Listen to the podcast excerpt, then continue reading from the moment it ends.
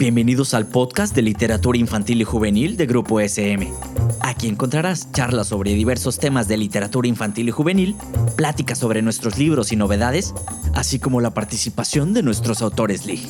Un espacio especialmente creado para ti, docente, padre de familia y amante de la literatura infantil y juvenil. Hola, bienvenidos al podcast de literatura infantil y juvenil de Grupo SM México. Mi nombre es Abril G. Carrera y estoy contenta de saludarlos desde este espacio donde nos dedicamos a hablar sobre distintos temas de LIG. Hoy vamos a conversar con la autora Lourdes Laguarda sobre su novela juvenil Constelaciones de Papel, que nos narra las aventuras de Berenice y Alejandro, dos jóvenes que deciden escribir juntos una historia de amor y poco a poco van escribiendo también la de ellos. En el camino vamos a conocer más sobre su vida, sus amigos y sobre todas aquellas lecturas y actividades que han sido relevantes para ellos y los han construido como personas.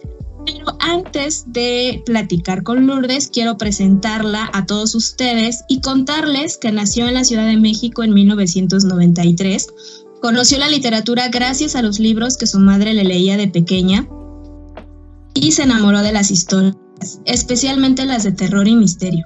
Inició su trayectoria como escritora a temprana edad, experimentando con relatos breves gracias a los cuales fue premiada.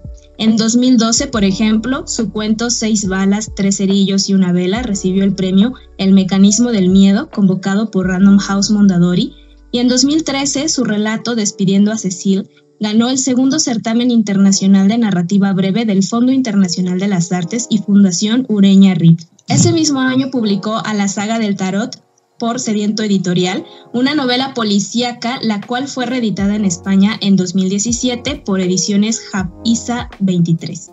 En 2015 publicó Causa de Muerte en Abismos Editorial, una colección de relatos predominantemente de horror, y en 2018 Espejismos, editado por Dark and Loud Press, una novela corta del género de narrativa de lo extraño. Asimismo ha colaborado con diversos medios impresos y digitales y como dato curioso, cursó los estudios de médico cirujano en la Universidad Nacional Autónoma de México, además de que actualmente realiza la especialidad de ortopedia en el Instituto Nacional de Rehabilitación. Lourdes, muchísimas gracias por acompañarnos este día. ¿Cómo estás? Hola, hola Abril, muchísimo gusto estar acá con ustedes, todo excelente. Me siento muy agradecida por poder compartir este espacio contigo y poder hablar un poco no solo de constelaciones de papel, sino también de literatura e historias, que es un tema apasionante para mí. Estoy muy de acuerdo contigo y quisiera abrir la conversación preguntándote porque no pude dejar de notar que tú eres médico de profesión. Entonces me llamó mucho la curiosidad de cómo surge el interés de escribir Constelaciones de Papel, que es una novela llena de pasión por la lectura y las historias. Mira, la verdad es que yo fui lectora y escritora mucho antes de ser médico. Y de entre esas dos, fui lectora antes de ser escritora. Mi primer acercamiento a la literatura existió gracias a mi mamá y a mi tío, como ya leyeron en mi semblanza. Los dos me leían historias de todo tipo. La verdad es que mi mamá prefería las de misterio y aventuras, y mi tío sí era bien poco predecible, ese sí me leía lo que caía.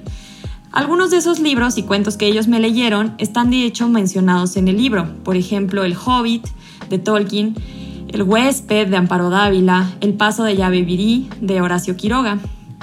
Ya que pues ellos me introdujeron en la literatura, pues yo ya tomé vuelo y me empecé a buscar libros por mi cuenta, que unos los encontraba recomendados, que otros me los recomendaban profesores, que otros me los daban de tarea.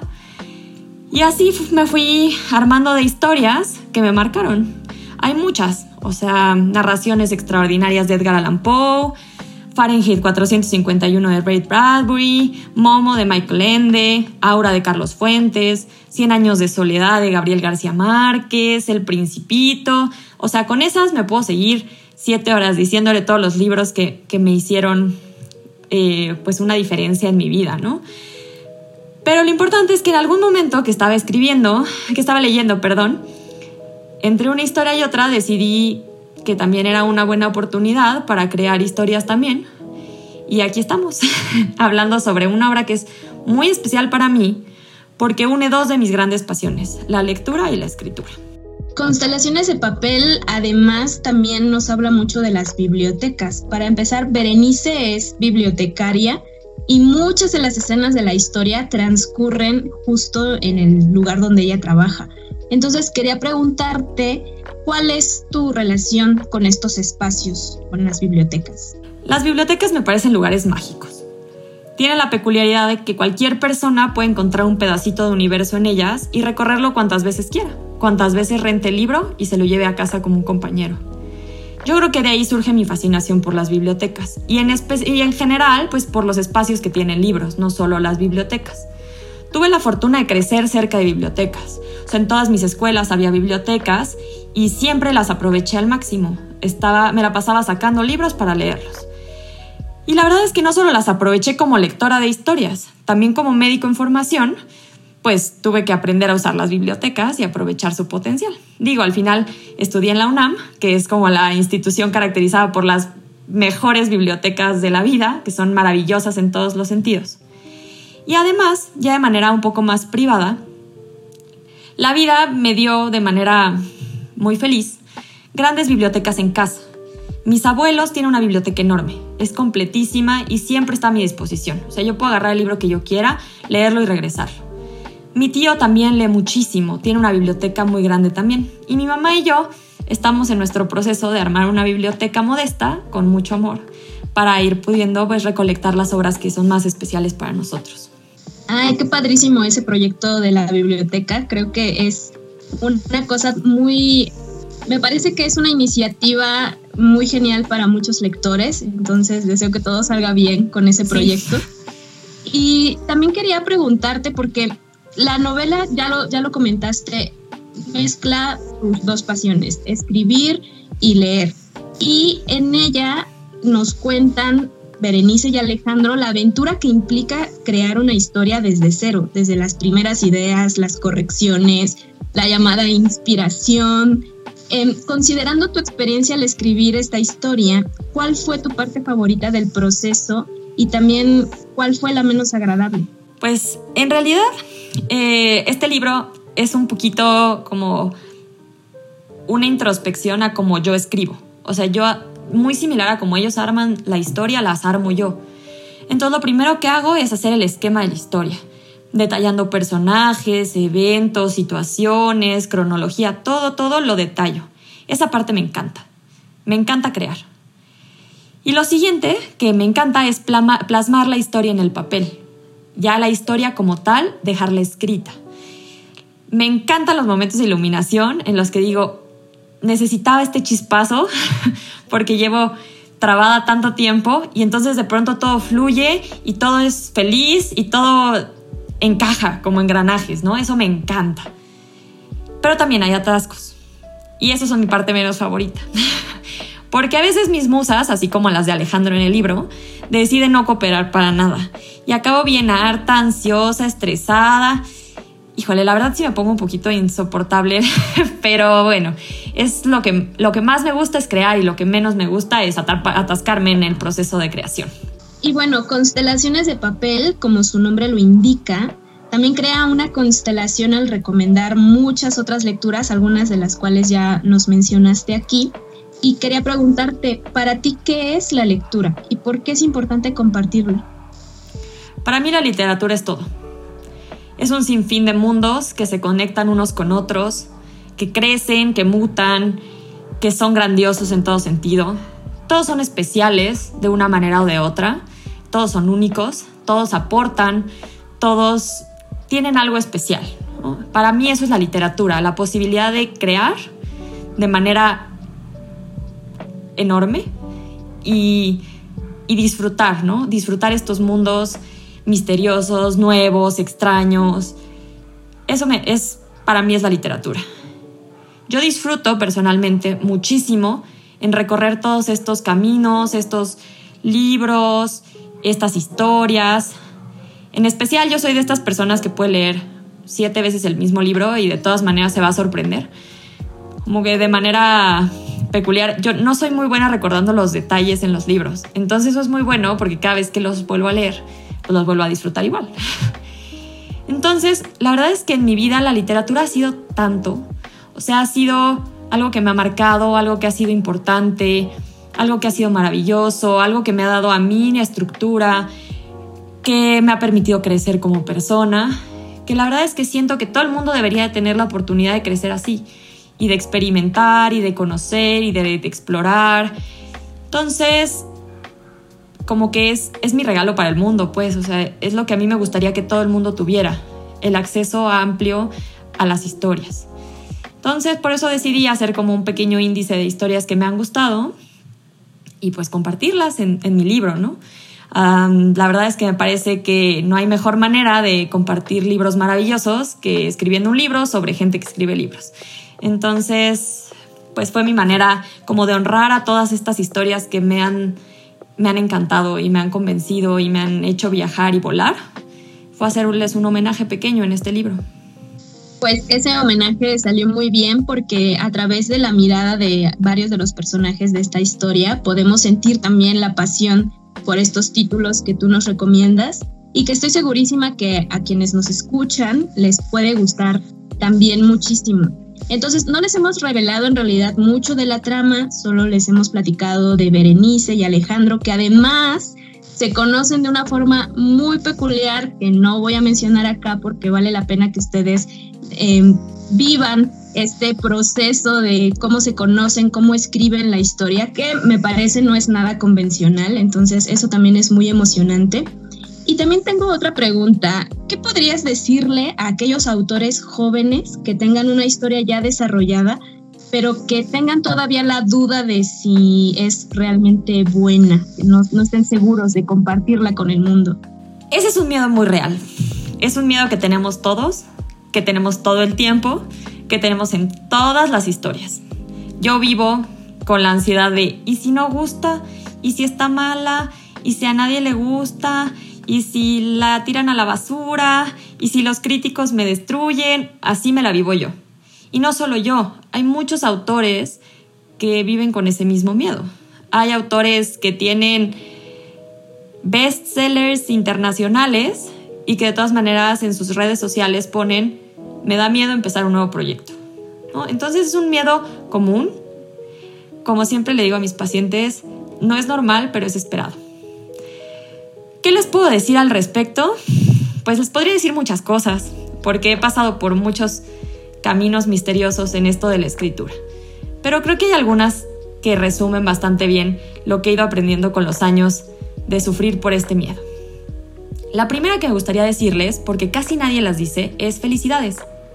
No todas las personas tienen la visión y la tenacidad para sentarse, crear una historia y desarrollarla hasta el final. Ya por eso, simplemente eso es un logro. Entonces, valoren sus logros pasito a pasito. Lo segundo es que ustedes tienen que tener confianza en ustedes mismos y en su obra. Gran parte del éxito de las historias es que ustedes crean en ellas ¿Es difícil? Sí, sí, es difícil. ¿Es muy difícil? Sí, es muy difícil. Todos desconfiamos, como ya les dije, ¿no? Pero si hay confianza, hay futuro.